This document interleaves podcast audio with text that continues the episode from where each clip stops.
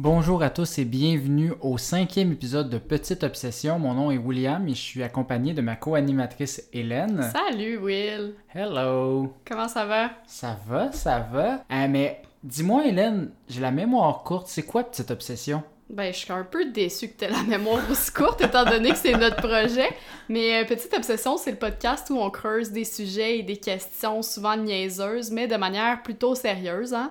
Dans le fond, on joint le futile à l'agréable pour vous permettre de mieux dormir la nuit. Ouais, mais c'est bien décrit, là. Là, je m'en souviens. Ouais. Euh, mais avant toute chose, aujourd'hui, j'aimerais faire un petit shout-out à tous ceux qui nous écoutent religieusement qui ont pris le temps de nous écrire ou de nous parler en personne. C'est vraiment apprécié. On se sent quand même un peu moins seul devant notre micro. là. Ah ouais, vraiment, là, pour vrai, euh, on vous aime d'amour. Ceci étant dit, aujourd'hui, ben, on a un épisode assez chargé. Fait que je te laisserai euh, le plancher, euh, ma chère, pour débuter cet épisode. Écoute, Will, je te demande de voyager dans le temps aujourd'hui puis de revenir à il y a plus ou moins une semaine. Qu'est-ce qui s'est passé? Donc aujourd'hui, on est le 13 novembre, c'est ça? wink wink clin d'œil. Ok, parfait. Fait que les deux, on sait qui a gagné les élections municipales. On le sait bien que c'est. euh, ben, Ouais. ben, pas besoin de le dire, on Non. le sait les deux. Fait que, C'est ça. On, on Exactement. pas besoin de le dire.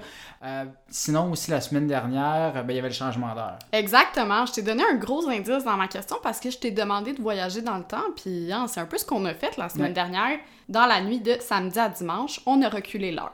Puis là, en tout cas, si vous n'étiez pas au courant, maintenant vous le savez, là.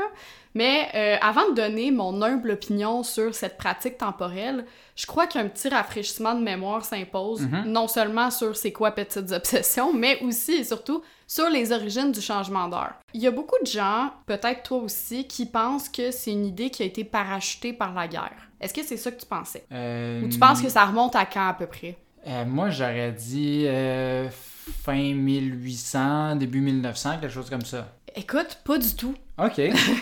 En fait, l'idée de changer l'heure, elle a été évoquée bien avant le 20e siècle. Le 26 avril 1784, il y a le Journal de Paris qui a publié une lettre anonyme dans laquelle l'auteur proposait un concept similaire au changement d'heure, puis expliquait son raisonnement. On croyait à l'époque que c'était un canular, hein, parce que pourquoi qu'on voudrait changer l'heure? Jusqu'à ce qu'on découvre que c'était nul autre que Benjamin Franklin qui se cachait derrière ces lignes. Fait que Benjamin, il écrivait en France, lui. Oui, là. Il faisait oui, son, oui. son Puis- petit coquin. Je vous le dis, là, on a... j'ai retrouvé une image de sa lettre. Là. Évidemment, c'est pas la lettre originale. hein. Je ne suis pas un musée. Mais euh, on mettra la photo sur Instagram pour que vous puissiez voir euh, comment c'était écrit dans l'ancien français. Là. Les A ils étaient remplacés par des O, puis les S par des F. Mais y a-tu une belle calligraphie, le petit Ben, là? Ben, c'est imprimé, fait que Ah. c'est pas sa calligraphie comme telle. Limite. Mais Franklin, il était quand même reconnu aussi pour euh, son sens de l'humour. Fait que les Français, ils savaient pas trop S'il était sérieux, là. S'il était sérieux. Puis évidemment, quand je parle de Franklin, je parle de l'homme politique, euh, le créateur du paratonnerre ou encore l'inventeur des lunettes à double foyer. Là. Je parle pas de la tortue euh, de la série pour enfants. Parce que oui, on ne le sait pas, mais Franklin a inventé les lunettes à double foyer.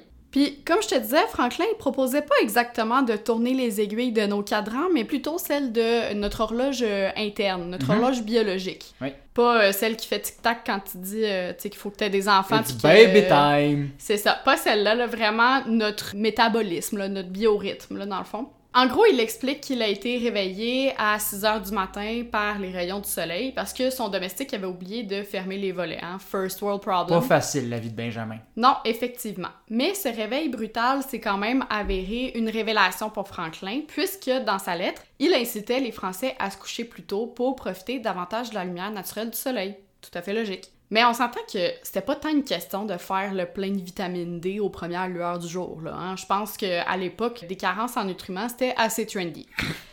Mais la vraie raison, c'était pour économiser sur les bougies. Ah. Oui, parce que est-ce qu'il y avait une pénurie de cire à l'époque comme il y a une pénurie de main-d'œuvre aujourd'hui? Très franchement, je sais pas, il faudrait investiguer. Mais c'est surtout que les coûts en énergie étaient assez élevés euh, à l'époque, hein, y compris l'éclairage. Fait que Benjamin, ben, il était pas fou. Il se dit, on a une source de lumière gratuite, pourquoi qu'on n'en profiterait pas? Pas mal moins cher. Exactement.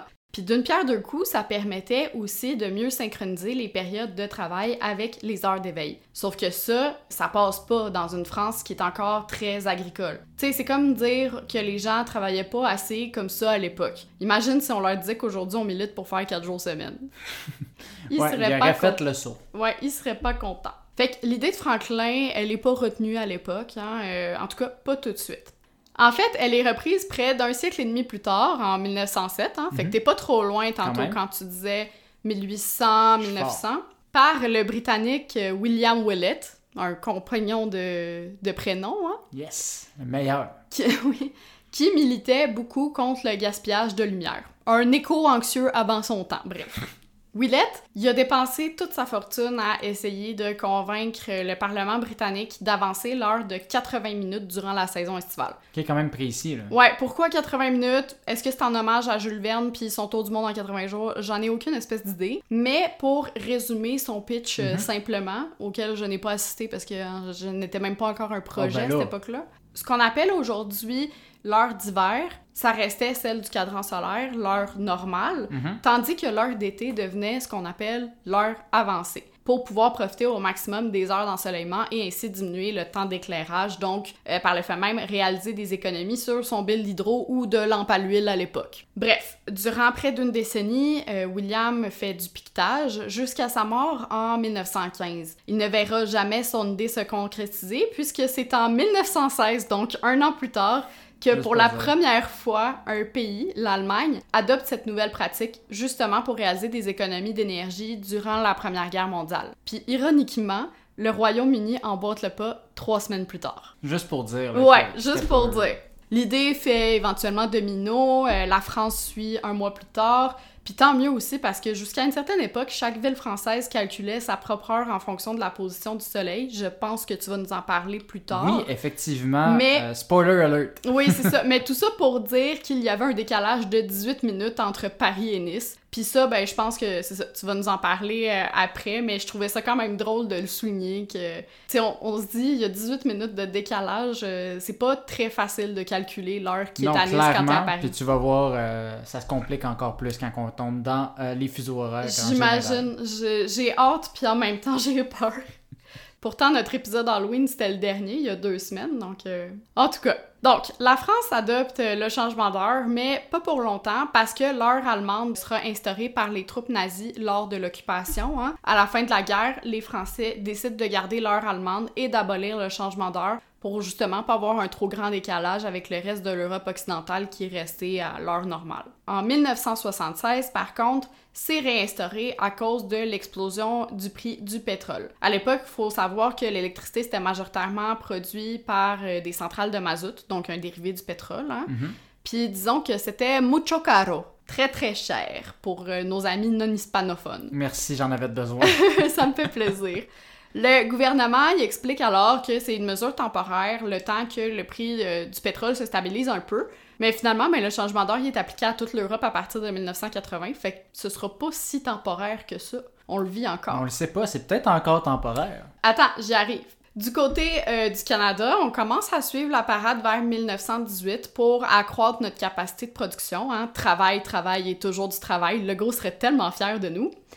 Mais le projet est un peu abandonné entre les deux guerres. Qu'est-ce que tu veux? On n'a pas besoin de soleil pour faire le party durant les années folles. Hein? Évidemment, ça revient en force durant la Deuxième Guerre mondiale pour les mêmes raisons que la Première. Mhm. Puis là, saut dans le temps, va savoir pourquoi, depuis 1987, le changement d'heure est sous la responsabilité des provinces. Ce qui veut dire que toutes les provinces ne sont pas obligées de changer d'heure en même temps, mais en plus, elles ne sont même pas obligées de changer d'heure tout court. C'est le cas, entre autres, de la Saskatchewan, le seul endroit au pays qui n'a jamais roulé la petite pinouche de sa montre, là, hein. Et euh, depuis le printemps dernier, du Yukon qui a décidé de rester à l'heure d'été pour toujours. Puis ça, c'est sans parler de la basse côte nord, qui, tel un village gaulois, résiste et reste à l'heure normale de l'Est à l'année longue. Fait que pendant l'été, il y a 1h30 de décalage avec Terre-Neuve et Labrador, et pendant l'hiver, il y a 30 minutes. Ah ben oui. Voilà, pourquoi pas, hein? Mais la Saskatchewan, le Yukon et la Basse-Côte-Nord sont loin d'être les seuls endroits dans le monde à ne pas ou plus changer d'heure deux fois par an. En fait, euh, il y a seulement 20% de la population mondiale qui est touchée par cette pratique. C'est pas beaucoup, 20%. Pas tant, non. Non. Puis tu te rappelles, je t'avais dit justement que c'était une mesure qui était censée être provisoire, du moins c'est ce qu'on disait euh, à l'époque euh, dans plusieurs pays. Pourtant, c'est encore en place aujourd'hui. Est-ce que c'est parce qu'on dépense vraiment moins d'électricité, donc ça a un meilleur impact euh, environnemental? Ben en France, l'Agence de l'environnement et de la maîtrise de l'énergie s'est penchée sur la question en 2015, OK. puis a conclu que malgré des économies réelles, les résultats sont assez minimes. Pour te donner un petit aperçu, le changement d'heure il a permis une économie de 440 gigawattheures en 2009, Ce qui se traduit en. ce qui correspond à la consommation annuelle de 800 000 foyers, puis près de 44 000 tonnes de CO2 qui n'ont pas été émises. Fait que C'est plutôt une bon. bonne nouvelle, c'est bon. ça.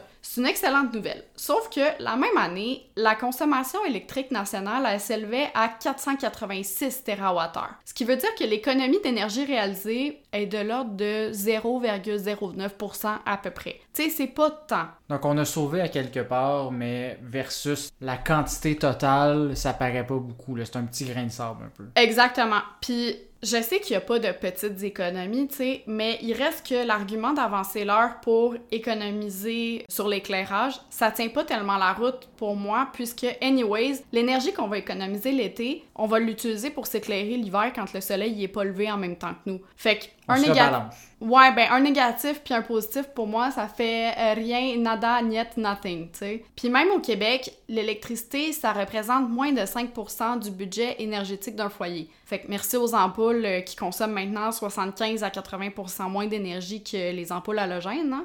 Autant dire que on n'a plus trop de quoi se gêner à dormir avec une veilleuse, mettons.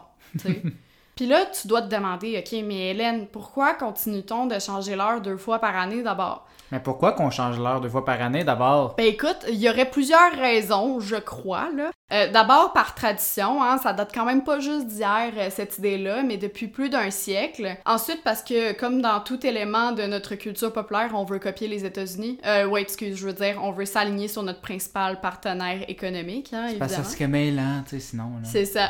Puis aussi, ben, pour se rappeler de checker les piles de nos détecteurs de fumée. Toujours un bon moment pour le faire. Exactement. D'ailleurs, il y a de plus en plus de projets de loi qui demandent qu'on mette un time-out euh, à cette pratique, OK? entre autres parce que ça perturbe notre horloge interne. C'est peut-être moins vrai avec l'heure d'hiver, hein? on économise, on gagne une heure en fait. Mais quand on passe à l'heure d'été, le 60 minutes qu'on perd, il y a quand même des petites répercussions.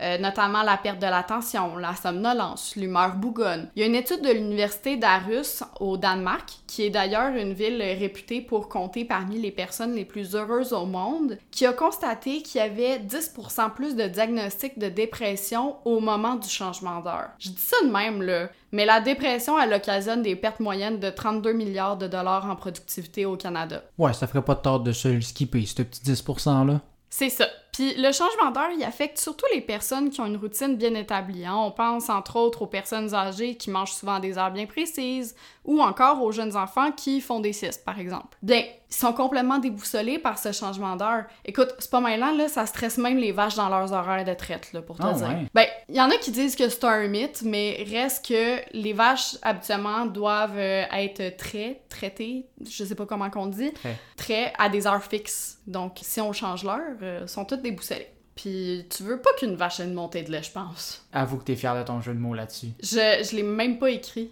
Je l'ai pensé direct. Bravo. Il y a aussi des études euh, qui se penchent sur la corrélation entre le changement d'heure et le taux d'accidents sur la route ou des accidents du travail. Parce que d'après un article que j'ai lu, et je cite, le gouvernement français aurait calculé qu'il y a 40% plus d'accidents de la route impliquant des piétons entre 17h et 19h dans les jours suivant le changement d'heure. 40%! Mais La c'est parce qu'il fait plus sombre, je sais pas, j'essaie de Exactement, penser, mais c'est que les conducteurs ne sont plus habitués à ce qu'il fasse noir aussitôt. Hmm, Puis évidemment, ben, ils sont plus fatigués. euh, c'est la bon, fin de la journée, c'est la fin de la journée, tout ça. Donc, en février 2018, le Parlement européen a demandé à la Commission européenne d'étudier le dossier euh, du changement d'heure en organisant une consultation publique. Sur les 4,6 millions de répondants, il y a 84% des Européens qui ont voté pour mettre fin au changement d'heure. C'est pas rien, là, 84%. C'est un méritas, là, tu sais. Puis finalement, ils l'ont pas plus fait. Je t'épargne un peu les détails de cette poutine politique, mais grosso modo, si on abolit le changement d'heure, faut quand même que chaque État choisisse s'il conserve l'heure d'hiver ou l'heure d'été. Hmm. Fait que, par exemple, si le Portugal garde l'heure d'hiver puis l'Espagne l'heure d'été, il y aura pas une heure de décalage, mais deux heures de décalage entre les deux pays. Fait que c'est toute cette game-là politique qui fait en sorte que ça a pris du temps. Puis initialement, ça devait entrer en vigueur en 2019, mais à cause de l'échéancier trop court, parce que, tu sais, ça prend du temps, là, tourner toutes les aiguilles de l'Europe au complet, ben la fin du changement d'heure a été reportée à 2021. Fait que le 31 octobre, c'était censé être la dernière euh, fois que les Européens subiraient cette pratique, mais l'était-ce vraiment? Eh ben non, parce qu'il s'est passé une petite affaire euh, affectueusement appelée euh, la pandémie. Ah non, connais Non, tu connais pas? Connais pas. Ben écoute, on a beau avoir tout plein d'outils technologiques à notre portée, Mr. COVID, euh, il a ralenti les discussions, hein. Et c'est tant mieux pour le Conseil des ministres parce que t'imagines une réunion Zoom pour parler de ça? Déjà qu'une assemblée, c'est assez endormant en présentiel. Ah, quoi que ça pourrait peut-être aider les gens euh, qui souffrent d'insomnie, hein. C'est une bonne alternative aux podcasts, ASMR, pis tout ça. Peut-être qu'ils. T'endormir dans la conférence sur le changement d'heure. C'est ça. Mais bref, je te dirais qu'au Canada, l'opinion publique euh, tranche pas mal du même côté, puisque 85% des gens sont en faveur de mettre fin au changement d'heure. Il y a certains qui souhaiteraient même garder l'heure avancée à l'année longue, donc l'heure d'été, et ne plus être sur euh, l'heure du cadran solaire. En autant qu'on est toujours sur la même heure. C'est ça. fait. Comme euh, le Yukon le fait euh, déjà depuis le printemps dernier. Puis c'est bien beau tout ça, là, mais ça ferait quand même en sorte qu'il ferait parfois noir jusqu'à 9h le matin l'hiver. Je sais pas toi, mais moi, j'ai pas signé pour une job de nuit. Je commence plus tôt que 9h, fait qu'il est pas question que je commence dans le noir. Quoi qu'il en soit, ça risque pas de changer de sitôt parce que à chaque fois, c'est encore une game politique. Euh, c'est conditionnel à ce que d'autres provinces ou d'autres États des États-Unis emboîtent le pas. Par exemple, l'Ontario, ils ont dit qu'ils se pencheraient euh, sur la question et aboliraient le changement d'heure seulement si le Québec et New York font de même. Ok, Fait fait que toute la pression est sur nous autres, là. Ouais, mais le Québec, c'est pas nécessairement juste New York et l'Ontario, ça pourrait être aussi se synchroniser avec, Avec le le Labrador, le ou- Nouveau-Brunswick, bon, tout ça. Fait que j'ai pris les devants et j'ai intitulé le segment suivant Manifeste pour en finir avec le changement d'heure dont je suis tannée. Oh wow, J'aime. Oui, ben j'aimerais justement te le lire. Feel free de m'interrompre euh, quand tu veux. Interrompre un manifeste jamais, là. OK. Donc, ça va comme suit. Je suis tannée de ne pas pouvoir hiberner telle une boucle d'or qui vole un lit à trois ours pour esquiver le changement d'heure. Je suis tannée d'avoir une heure de plus pour penser à toutes mes frasques du passé. Mon âme s'éteint déjà à petit feu à mesure que la nuit tombe et ne s'achève pas. Je suis tannée de ne plus savoir calculer si je peux manger ou pas, maudit jeûne intermittent. Je suis tannée de me sentir mal de lire le journal 24 heures quand on a 23 ou 25 heures dans une journée. Ah ouais, c'est vrai. J'essaie d'éviter tout ce qui a un lien de près ou de loin avec Richard Martineau, fait que je le lis pas le 24 heures. Je suis tannée d'être sur le décalage horaire. Hey, ça fait deux ans que j'ai pas voyagé, là. Faites-moi pas vivre seulement les désavantages, s'il vous plaît. Je suis tannée de stresser à l'idée de pas savoir si l'alarme de mon sel va sonner à la bonne heure parce que je doute de ses capacités à la changer automatiquement. Je suis tannée de perdre l'heure de sommeil que je gagne à essayer de la changer sur mon four ou la radio de ma Civic, qu'on m'envoie un ingénieur de la NASA s'il vous plaît, je ne comprends pas comment ça fonctionne. Je suis tannée qu'on recule d'une heure, mais pas d'une semaine, il me semble que quelques jours de vacances en plus, ça nous ferait pas de tort, hein? Je suis tannée de vivre une journée de 25 heures quand mon déodorant est bon seulement 24 heures. Qu'est-ce que je peux faire avec ça? Je suis tannée à l'idée de tous les problèmes que ça pourrait occasionner outre mon odeur corporelle. Imagine, là, un criminel qui s'exécute pile au changement d'heure. Le policier en interrogatoire, il va lui dire quoi? Que faisiez-vous entre 2h45 et 2h30 du matin? Ça devient un peu plus lousse, là, euh, C'est ça. Pas pratique. Imagine qu'un bébé naît sur millième de seconde où l'heure change. Est-ce qu'il est né à 2h59 ou à 2h? Puis s'il est né à 3h qui devient 2h, est-ce que c'est la réincarnation de Benjamin Button? Imagine si on te dit qu'il te reste que quelques heures à vivre la veille d'un changement d'heure. Est-ce que l'heure que tu gagnes ou que tu perds, elle compte? De toute façon, dans six mois, on va tous revenir sur notre position en se disant que c'était pas tant une bonne idée finalement de reculer l'heure, puis on va l'avancer. Mais je me dis que ça pourrait être pire, puisque, comme je te l'ai dit, le changement d'heure en France a eu lieu dans la nuit du 31 octobre. Les enfants, là, sont déjà tous perturbés par le rush de sucre de bonbons qu'ils ont eu. Pas besoin de virer leur métabolisme à l'envers pour une question d'heure d'ensoleillement non plus, hein? Puis oui, ceci est également une invitation à écouter notre dernier épisode spécial Halloween. Ben quoi, on trouve les placements de produits qu'on peut, hein? Bref, je pense que je vais aller m'acheter une lampe de luminothérapie en attendant parce que j'en ai gravement besoin à l'approche de l'hiver. Et c'est ce qui conclut ma partie sur le changement d'heure. C'était un merveilleux manifeste. Merci beaucoup. Très fier. Donc, ben, écoute, pour l'épisode d'aujourd'hui, Hélène, ben, je savais que tu allais parler de changement d'heure. Ouais. Non pas parce que moi j'ai voyagé dans le temps puis je le savais à l'avance, mais parce qu'on se parle quand même un peu des thèmes qu'on veut aborder ensemble. là. Oui, c'est ça le travail d'équipe en, en général. C'est ça. J'ai donc décidé de me pencher sur un autre aspect de la définition d'heure, c'est-à-dire les fuseaux horaires ou time Mhm. zone. Ouais, Je vais alterner entre les deux termes pendant l'épisode selon ce qui. pour Qui pas être trop répétitif. C'est ça. Puis des fois, on dirait que c'est plus clair quand on parle d'une zone. Ok, parfait. Présentement, dans mon travail, ben, j'ai à tous les jours à travailler avec des gens en France, en Roumanie, en Chine, sur la côte ouest des États-Unis. Ce qui doit franchement faciliter ton quotidien, hein? Ah oui, clairement, parce qu'on est tous, bien évidemment, sur des time zones différentes. Puis c'est un élément que je dois toujours avoir en tête quand je book un meeting avec eux. Puis ça m'emmène aussi souvent à avoir des meetings à 7h le matin, les deux yeux collés. Puis ça, peu importe si l'heure est avancée ou non. t'sais. Surtout que moi, je dors pendant ce temps-là, fait que... Lucky you. Ouais, je sens une petite pointe de jalousie. À peine. Mais j'ai quand même eu des questionnements qui me sont venus en tête par rapport à ça, vu qu'on parlait de, de changement d'heure. Ce qui est tout à fait normal, là. hein. J'ai des petites obsessions, moi, mademoiselle. Un être humain qui se pose pas de questions, c'est louche en temps. Un petit peu.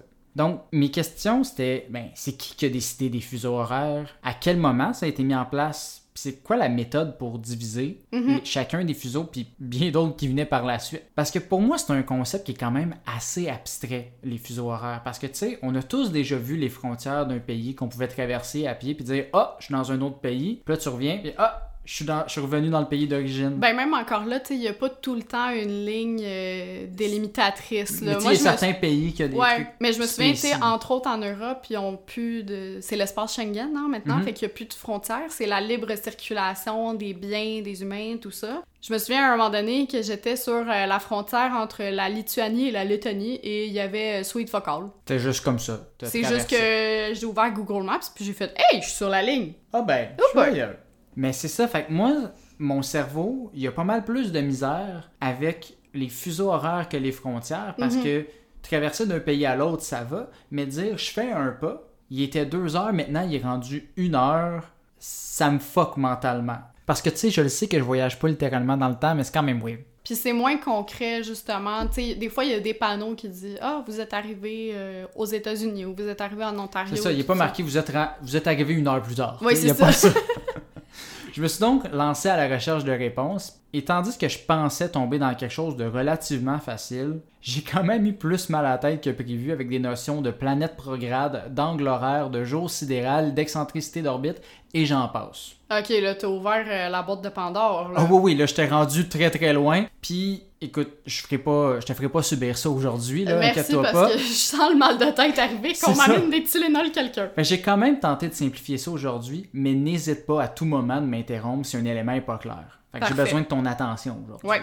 Donc commençons par un élément plus simple, quelque chose que tu parlé tantôt. Donc si tu regardes le ciel Ouais. aujourd'hui à Montréal, puis au même moment quelqu'un d'autre regarde le ciel à Vancouver, ben vous verrez pas le soleil sous le même angle. On Ouais. est d'accord Il est hein? pas Ça, au même niveau dans le ciel. c'est, c'est assez clair là-dessus. Ça, c'est dû au fait que ben, la Terre est de forme sphérique ou presque ronde. Elle est pas plate, mais chut, faut pas le dire. Euh, la variation est égale à 4 minutes par degré de longitude. Fait qu'à chaque 4 minutes, il change de degré? Il change de degré de, de longitude, effectivement.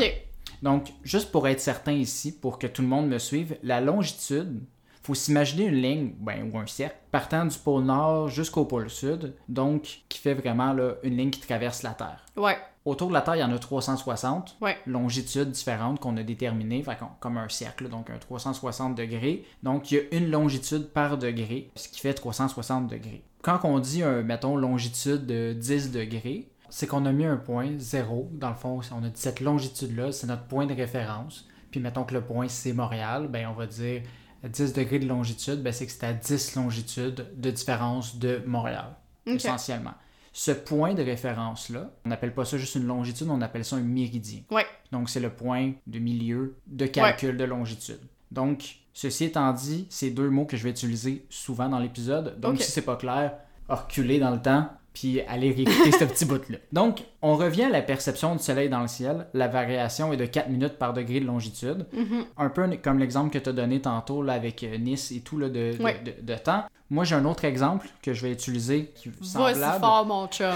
Donc, l'exemple que j'ai trouvé aidera pas beaucoup les gens qui ont peu voyagé comme moi, mais bon, le midi solaire à Londres, donc Mhm. le moment où le soleil est à son maximum dans le ciel, donc Ouais. Que ça fait un 90 degrés. c'est ça, là, dans, dans Ouais, le ouais. ciel, ben, il est environ à 10 10 minutes avant le midi solaire de Bristol, qui se situe à 2,5 degrés à l'ouest. Donc, 2 x 4, 8, plus 2, 10. Ouais. Donc, 10 minutes. En d'autres mots, c'est 2h24 en voiture, soit l'équivalent d'Ottawa-Montréal ou de Montréal-Val-Alain, selon là, de quel bord tu viens du Canada. du Oui, Québec. parce que tout le monde va à Val-Alain. Tout le monde connaît Val-Alain, franchement.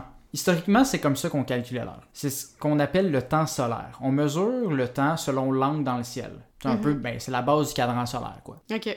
Par contre, c'était pas un système parfait parce qu'on le sait, le soleil, ben, il varie un peu dans l'année. Il va être là moins longtemps. Ouais. Euh, ça va varier un peu en angle vu que c'est sphérique. Donc, c'est pas un système de calcul parfait, les cadrans solaires. Pourquoi faire les choses simples quand tu peux faire compliqué, hein? Ben, c'est ça, tu sais. Ben, on a essayé de le simplifier avec le temps parce que c'était notre seule façon de le calculer, mais on s'est dit, ben, au lieu de le calculer en temps solaire réel, on peut faire un temps solaire moyen. Mhm. Donc, on, se dit- on trouve le midi, donc le point que c'est le, le soleil est le plus haut. On dit Ouais. ça, c'est midi, puis là, on compte les secondes, puis on s'arrange pour que ça fasse vraiment 24 heures avant qu'ils reviennent à ce point-là. Fait que c'est un peu un temps solaire moyen, basé sur un soleil fictif qui se déplacerait de façon constante autour de la Terre. Donc, il n'y aurait pas de variation De ce soleil-là. C'est ouais. un faux soleil qu'on s'imagine dans notre tête pour dire, ben, c'est à peu près, on est revenu à midi pour pas Ouais, que le midi ouais. varie. Donc, c'est clair jusqu'à présent? Jusqu'à présent, c'est assez clair. C'est pas pire. OK. Donc, ces concepts étant établis, laisse-moi te raconter l'histoire de l'instauration des fuseaux horaires. OK. L'histoire commence en 1675, alors que le roi Charles II d'Angleterre, vois-tu, toi tu parlais d'Halloween, moi je reparle des rois pour faire référence à notre premier épisode. Donc, le roi Charles II d'Angleterre a ordonné la construction d'un observatoire astronomique dans la ville de Greenwich. Ah, je pensais que c'était celui de lac mégantic, tu me déçois. Ça aurait pu que le roi d'Angleterre décide de construire quelque chose à mégantique, ça aurait pas été très pratique pour lui. His Il- loss. Ah. Il a aussi au même moment créé le titre d'astronome royal qui devait agir comme directeur de l'établissement. Le mandat de l'homme avec ce titre fantastique était de corriger leur cartographie du ciel dans le but de perfectionner l'art de la navigation. Puis là, on parle de à, quelle, à peu près quelle époque? 1675. OK. Fait que c'est après Copernic, puis on sait que la Terre... euh, On sait est que la ronde. Terre est ronde. On, navigue avec les étoiles. OK. euh, en bateau. Une des façons euh, de faire, ben, c'était justement d'avoir un point de référence, un méridien, puis déterminer ta longitude par rapport à ce point-là, en regardant les étoiles. Mhm. Ce sera sans surprise que je vais t'apprendre que la longitude de référence qui a été choisie par notre astronome royal, ben, c'était pile à Greenwich. Donc, Greenwich est le degré zéro de référence des marins. Ah, tout est dans tout. Tout est dans tout. L'astronome royal et son équipe ont donc aussi, à ce moment-là, utilisé des méthodes de calcul de temps solaire. Donc, Mhm. comme on parlait tout à l'heure. Donc, on a observé où le soleil était le plus haut dans le ciel au-dessus de l'observatoire, puis on a dit ça, c'est midi. puis à partir de ce point-là, ils ont utilisé le temps solaire moyen, puis ils ne sont pas cassés la tête, puis ont appelé ça le temps moyen de Greenwich, ou Greenwich Mean Time, ensuite abrégé en GMT. Ah, c'est de là que ça vient. C'est de là que ça vient. Les marins britanniques gardaient avec eux un chronomètre de marine, ou s'appelait une montre de marine, sur leur bateau, qui était dans le fond une horloge qui gardait l'heure qu'il était présentement à Greenwich. Et avec ça, ben, ils pouvaient savoir leur distance par rapport à ce qu'ils voient dans le ciel, parce que Mhm. normalement, ben, en regardant les étoiles, tu dis, ah, ben, il y a à peu près telle heure selon leur cartographie. Puis ils disent, ah, ben, pour nous, il est deux heures, puis si je regarde à Greenwich en ce moment, il serait supposé être une heure, fait que je sais à quelle longitude je suis par rapport à la ville de Greenwich, donc ça l'aide beaucoup aux marins à naviguer. Ils sont quand même malins. Ils sont malins, ces marins. Oui. Mais ça, c'était juste pour les marins britanniques. Tout le monde calculait un peu le temps chacun de son côté selon le midi chez eux. Ça vient rough de se donner une heure de rendez-vous avec le petit gars du village d'à côté. C'est devenu un peu plus problématique au 19e siècle, comme il commençait à y avoir pas mal de développement des transports et des télécommunications. Mhm. Donc en 1840, la compagnie ferroviaire Great Western Railway a dit c'est assez, puis a commencé à utiliser le GMT comme temps de référence aussi. Parce que, on s'entend, si ton train passe par différents villages avec des heures différentes, ça devient vite cacophonique. Oui, tout à fait. Avec cette heure unifiée, ben fini Roger le touriste qui chiale que le train est pas à l'heure. Mhm. Ben, quoi que, Il va chialer pareil, mais bon. même en 2021, ils sont pas à l'heure. Ils sont tout le temps en grève. ouais, non, mais on simplifie un peu. Ça servait pas juste à ça non plus, ça permettait aussi d'éviter les chances d'accident, parce qu'à cette époque-là, on commence de plus en plus à être à la fin d'une game des aventuriers du rail, puis tous les chemins sont pleins. Mais tous les chemins mènent à Rome. Tous les chemins mènent à Rome si on veut. Tu comprendras que cette pratique a vite été adoptée par d'autres compagnies ferroviaires comme heure standard, puis on appelait ça le Railway Time. Mhm. On pouvait donc parfois observer deux horloges en ville avec quelques minutes de différence, soit l'heure du village, soit l'heure des trains. Par contre, comme ça compliquait quand même un peu les choses d'avoir deux heures différentes, de plus en plus de villes et villages ont laissé tomber leur heure locale pour juste utiliser le GMT. L'assimilation. Tranquillement, pas vite, on va toutes les avoir.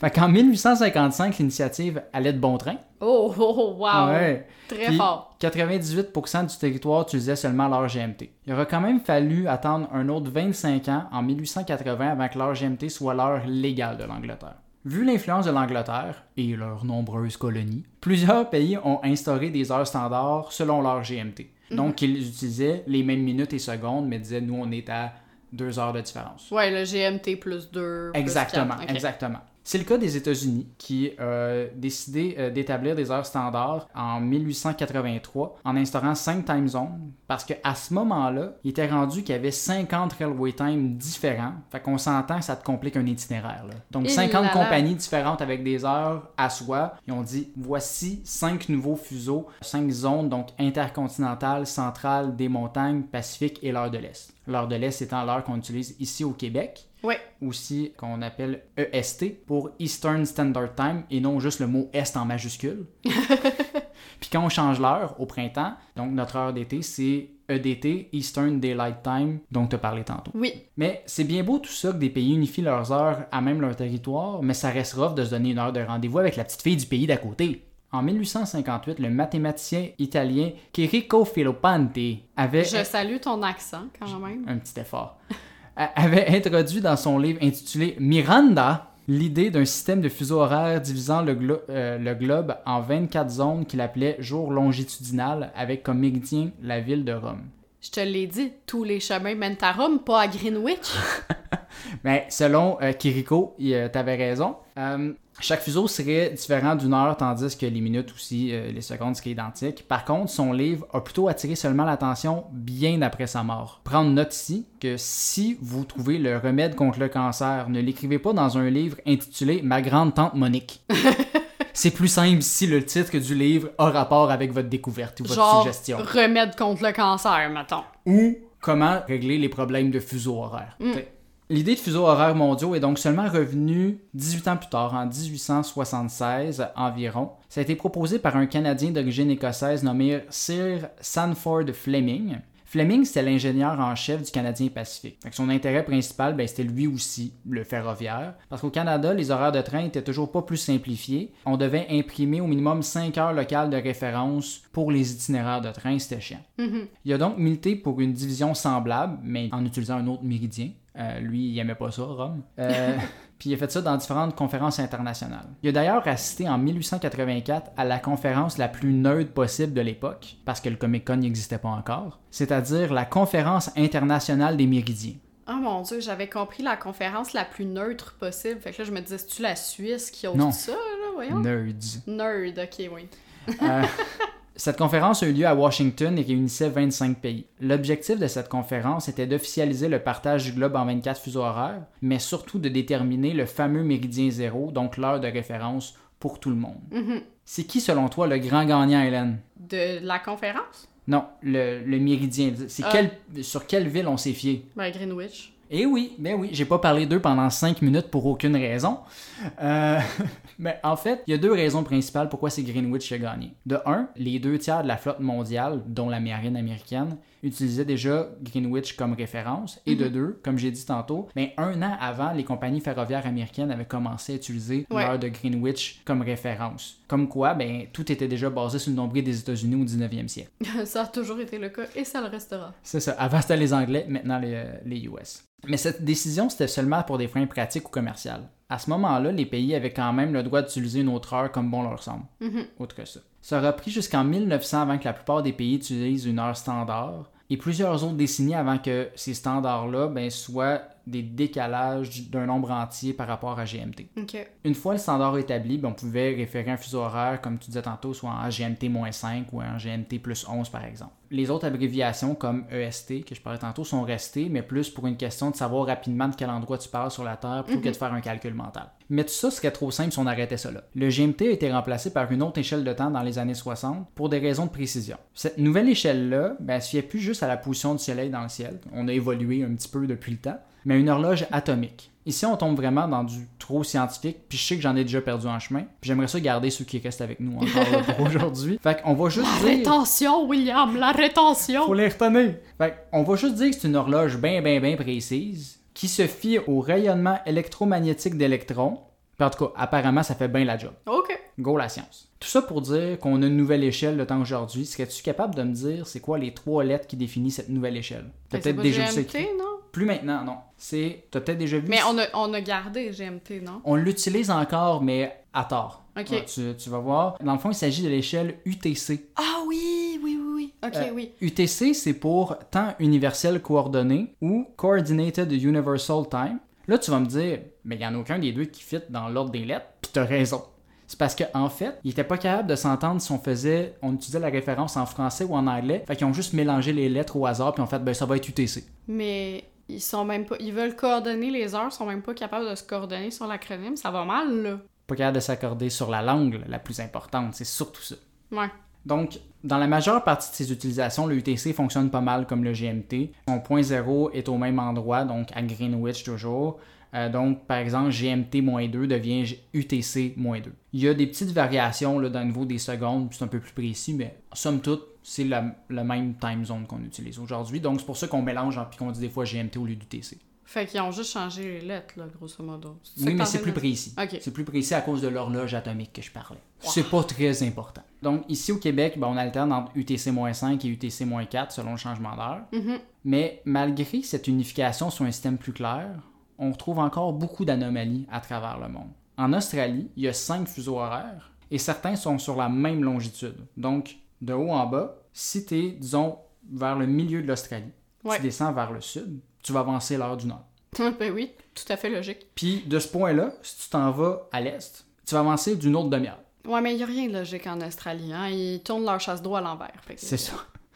Au Népal, ben c'est le seul pays qui a un 15 minutes d'offset sur tout le monde. Fait que, mettons là, nous il est 3 heures, ben eux autres il est 3 heures et quart. Ben pas 3 heures, mais ils ont un 15 Oh, minutes ouais. de différence sur le système Greenwich, puis on sait pas trop pourquoi. Ils ont juste décidé d'avoir 15 Ouais, ben minutes. c'est comme Terre-Neuve et Labrador, là, avec ouais, mais euh, une demi-heure ça va, mais 15 minutes. Pourquoi? C'est quand même mieux que 18 minutes entre Paris et Nice, là. Ouais, ça c'est le vieux système. Ouais, mais c'est de solaire. pour calculer ton train, justement. Exact. Au Venezuela, Hugo Chavez avait changé le fuseau horaire du pays pour pas partager son fuseau horaire avec les États-Unis, les grands méchants. Même chose en Corée du Nord, où entre 2015 et 2018, il y avait 30 minutes de différence avec la Corée du Sud pour mettre l'emphase sur leur indépendance politique. Encore là, j'ai envie de dire, ouais, mais c'est la Corée du Nord. Bah, c'est ça. Mais après ça, t'as d'autres cas comme la Russie qui a 11 fuseaux horaires, tandis que l'Inde en a juste un. Pourtant, Ouais, il mais- devrait en avoir plusieurs en Inde, selon Ouais. la longitude. Ouais, ouais. Aussi, même si l'Espagne est alignée avec l'Angleterre, elle utilise plutôt le même fuseau horaire que le centre de l'Europe. Ouais. Donc, ben, comme heure- la France avec l'Allemagne. Oui, mais sont, sont encore plus alignés sur l'Angleterre que la France, mais oui. Oui. Ce que je dis ici semble être des petits fun facts rigolos, mais c'est un impact majeur sur la vie des gens puis le rythme biologique que tu parlais tantôt. Mhm. Le corps humain est bien fait, puis il y a un rythme biologique d'une durée de 24 heures, puis le rythme que tu parlais, ben, ça a un terme aussi, c'est le rythme circadien. Que- C'est exactement le mot que je voulais dire, je vous le jure. Ben oui, c'est ça, c'est juste que tu as pas pensé, là, mais tu le savais. Non, c'est ça. Il était bien, bien, bien profond dans ma tête. Ça affecte plusieurs aspects du corps, comme le rythme veille-sommeil, les variations de la vigilance, la circulation sanguine, puis j'en passe. Mhm. Selon certaines théories, ben, ce rythme serait entre autres synchronisé avec le soleil, donc idéalement, tu devrais suivre le lever et le coucher du soleil sur un rythme optimal, Ouais. comme, euh, comme tu as parlé. Donc, si on reprend l'exemple ici de l'Espagne, ils sont donc décalés en soi sur leur cycle idéal, puis c'est ça qui fait un peu que, ben, en Espagne, ils sont reconnus pour manger une heure plus tard. Ouais, ben ils sont aussi surtout reconnus pour faire la sieste entre 2h et 4h. Ben oui, parce que vu qu'ils sont décalés, c'est reconnu que les Espagnols dorment une heure de moins que la moyenne européenne dans la Ah. nuit. Fait que dans le fond, ils sont dans un genre de jet lag social constant. fait qu'ils sont brûlés puis ils se couchent l'après-midi parce qu'ils n'ont pas assez dormi, parce qu'ils sont décalés dans le soleil puis ils sont pas capables de se coucher le soir. Ben non, mais c'est aussi qu'ils mangent à 10h le soir, fait Parce qu'ils sont décalés, en fait. C'est comme vraiment une conséquence de tout ça. Ouais, puis clairement ça l'aide pas à leur digestion, fait que c'est pour ça que... Mon c'est une roue qui tourne. C'est une roue qui tourne. Puis c'est la même chose en Chine et en Inde, les deux pays en- ayant une seule time zone. Donc la Chine aussi, c'est son cas. La Chine devrait normalement avoir cinq fuseaux horaires, mais le Parti communiste a instauré un seul fuseau pour stimuler un sens d'unité nationale. oui, oui. Permettez-moi de vomir, s'il vous ça. plaît. Cette heure standard est basée sur l'est du pays, sur Beijing. Donc, les gens dans l'ouest de la Chine doivent se lever quand il fait noir, puis se coucher quand il fait clair. Comme, sais, s'ils allaient s'endormir à ce moment-là. Ça crée un débalancement de 3-4 heures de qu'est-ce qui devrait être normalement, ce qui fait qu'entre autres, que, ben, il y a des enfants qui sont privés de sommeil, qui peuvent clairement pas apprendre adéquatement à l'école. Ah mon Dieu, pauvre eux. Ouais, c'est vraiment terrible. D'autres études démontrent des effets semblables aux États-Unis, tandis que les gens plus à l'ouest, dans la time zone, ont des taux plus élevés d'obésité, de diabète, de maladies cardiaques euh, dus à la perturbation sur leur rythme biologique. Mais Donc, pourtant, ils changent l'heure aux États-Unis. oui, mais sur la même time zone, vu qu'il y a des variations de 20-30 minutes, Ouais. ben quelque chose, ben, ils ont quand même 30 minutes de moins Ah, ok, que s'ils ils suivaient littéralement le soleil, en fait. Parce qu'ils doivent commencer essentiellement 30 minutes plus tôt que quelqu'un qui était sur le même euh, fuseau. Fait que c'est pas à cause des McDo, là, le problème de l'obésité. Aussi. Aussi.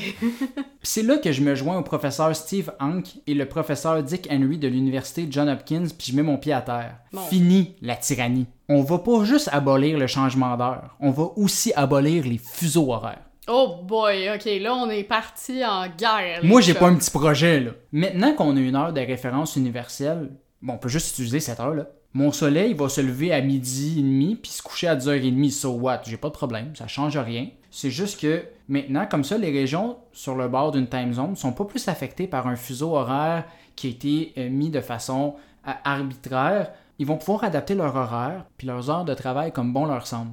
Donc, si ton soleil est de minuit à 10 heures, ben, tu travailles de minuit à 7. Donc, tu travailles toujours dans le soleil, sur, sur what, tu sais, ça, ça change rien. C'est une sorte un peu de retour à l'heure solaire, mais avec un référent commun.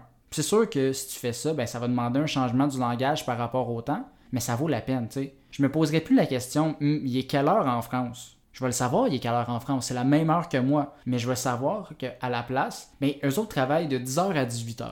Je check l'heure, il est 19h, c'est terminé. Je me casse plus la tête, c'est automatique. Tu te mets un calendrier, c'est réglé, c'est comprends, tout tu simple. fais plus le calcul. Ok, 10 plus 5, mais là, en fait, ils ont changé l'heure, fait qu'ils sont rendus à plus 6. Puis... Exact. Fait Hmm. ça simplifie d'une certaine façon. Il faut juste que ben, chaque province, chaque euh, village, peu importe, ça s'adapte pour dire ben nous, notre entreprise, on travaille de telle heure à telle heure et c'est tout. Ouais. Ou ça peut être d'entreprise en entreprise. C'est même pas obligé d'être. euh, Ça simplifie dans un sens, mais ça complexifie dans l'autre, dans le sens où il y aura comme plusieurs centaines de milliers d'horaires de travail. Oui. Versus Donc, là, il y a. il y a des avantages et des inconvénients. Ouais. Mais moi, je lance ça dans l'univers. Puis, comme ça, peut-être qu'on pourrait avoir un retour à la simplicité puis aux heures de sommeil adéquates. Le rêve. le seul vrai inconvénient que je vois, c'est de décider à quelle heure qu'on va faire jouer le bye-bye. Donc, c'est ça. C'est ce qui conclut cet épisode de Petite Obsession. Merci d'avoir pris le temps de nous écouter. C'est toujours apprécié. Ouais, et puis ce fut vraiment enrichissant comme épisode, je trouve. Euh, Ouais, on a appris beaucoup. beaucoup appris là, sur euh, tout ça. Puis, ben, écoutez, euh, on pourrait quasiment partir une pétition sur euh, l'abolition du changement d'heure et des fuseaux Ben oui, horaires. mais c'est ça, moi, c'est ce que je me dis. Tu sais, si nos, euh, les gens qui nous écoutent s'abonnent sur YouTube, sur Spotify, sur Apple Podcast, au choix, Mhm. ben, ils peuvent après ça partager à leurs amis, puis peut-être qu'à la gang, on va l'abolir, la dictature temporelle. On vous invite également à nous suivre sur nos réseaux sociaux, Instagram, Facebook euh, et TikTok pour plus de contenu qui joignent le futile à l'agréable. William, ce fut vraiment un plaisir de parler avec toi de temps aujourd'hui. Mhm. Mais là, euh, le temps file à un moment donné Oh. et on a plein de choses à faire aussi. Fait que je pense que c'est l'heure de dire bye-bye, hein? C'est l'heure de dire au revoir, comme diraient les Teletubbies. Donc, euh, ben, merci et on se revoit dans deux semaines. Bye!